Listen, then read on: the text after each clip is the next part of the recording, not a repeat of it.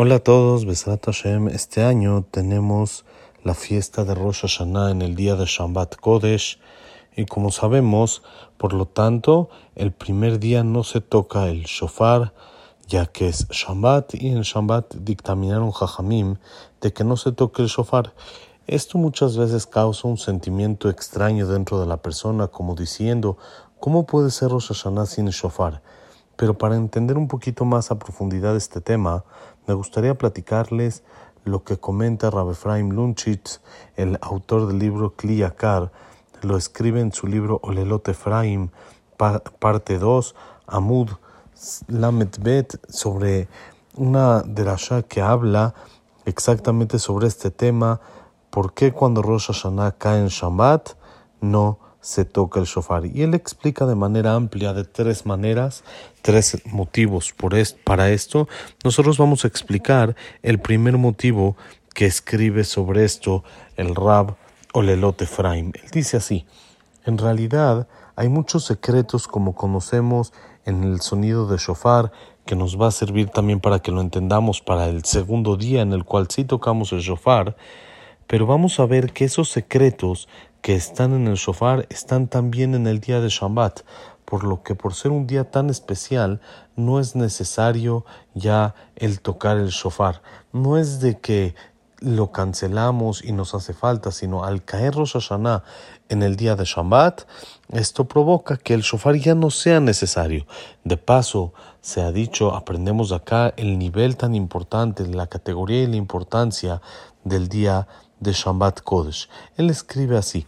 El primer camino para entender esto es, ya que está escrito, ya, ya lo mencionó atrás en el Mahamar Resh Yud Gimal, el nombre del Bala y Karim, que hay tres principales secretos, tres principales fundamentos en la religión judía. Número uno es el Metziut Kelit la realidad que de Hashem Baraj, que Hashem existe y por supuesto es uno y no hay ni una fuerza ni siquiera parecida a la de él. Número dos, Torah Minashamaim, la Torah viene del cielo, todo lo que tenemos la Torah no es nada más un invento de alguna persona o algún ser humano, sino viene completamente del cielo. Y tres, Ashgahalis Harbaonesh, que por supuesto hay pago y hay lo contrario, pago para el que se porta bien y lo contrario, castigo para la persona que no se comporta como debe de ser. Y él dice, el Sefer y Karim, que el que cree en estas tres cosas está casi completo, se podría decir, en todo lo que es el judaísmo. Ahora, de paso, más adelante él escribe en la siguiente derashá que habla sobre el, el eh, que, que no se mencionó el que Rosh Hashanah es día de juicio, él dice que estos tres fundamentos están, están insinuados ahí los tres Abota Kedoshim, nuestros tres patriarcas. El fundamento de la existencia de Hashem Baraj, eso lo correcto es adjudicárselo a Abraham Avinu, ya que él fue el que propagó o el que descubrió la unicidad, que Hashem es uno y que Él es el que domina en todo el mundo. El segundo, que es para Yitzhak, es el tema del el pago y el castigo. Ese vale la pena adjudicárselo a Yitzhak, ya que le enseñó que estaba dispuesto a morir y santificar eh, por el nombre de Hashem, santificar, santificar, por santificar el nombre de Hashem, morir en la queda, y eso es porque creía que en este eh, mundo por supuesto hay pago en el Olam y hay castigo para quien no se comporta como debe de ser. Y el tercer fundamento que es que la Torah viene del Shamaim, por supuesto está claro que es para Avinu, que es Ishtam Yoshevo Alim, que es el símbolo de la Torah Kedoshá y detrás de todo él, detrás de él toda la descendencia del pueblo de Israel, recibimos la Torah Mina Shamaim por su Zehut. Entonces eso es Abraham, Isaac y Jacob. Ahora, estos tres fundamentos están insinuados en el shofar. El primero, vamos a hacer en orden en el que los dijimos al principio, es la unicidad de Akadosh Baruj que Hashem es uno. Entonces ya explicamos arriba en el Mahamar Resh Yud Gimal y Resh Dalet, dice el Olelot Efraim, que el shofar viene a leamlich, a reinar a Hashem Itbaraj.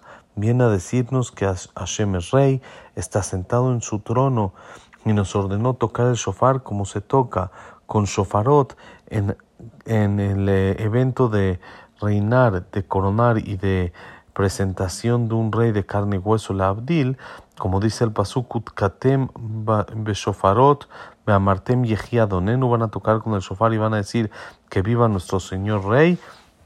Ese es el primer fundamento que está insinuado en el shofar. Ahora, esto también es en Shabbat Kodesh. Lo mismo pasa con Shabbat. Shabbat, nosotros trabajamos seis días y el séptimo día descansando, descansamos, insinuando o eh, como señal de que Hashem creó el mundo en seis días, Él es el rey y Él es el que manda sobre el mundo y en el séptimo descanso y por lo tanto Él nos enseñó que Él es uno, Él creó todo y es la, el Metziut de Hashem y Por lo tanto, cuando cae Shabbat en Rosh Hashanah, no hay necesidad de tocar el shofar para recordarnos o para insinuarnos el tema de reinar Hashem, ya que el Shabbat mismo nos dice que Hashem es rey.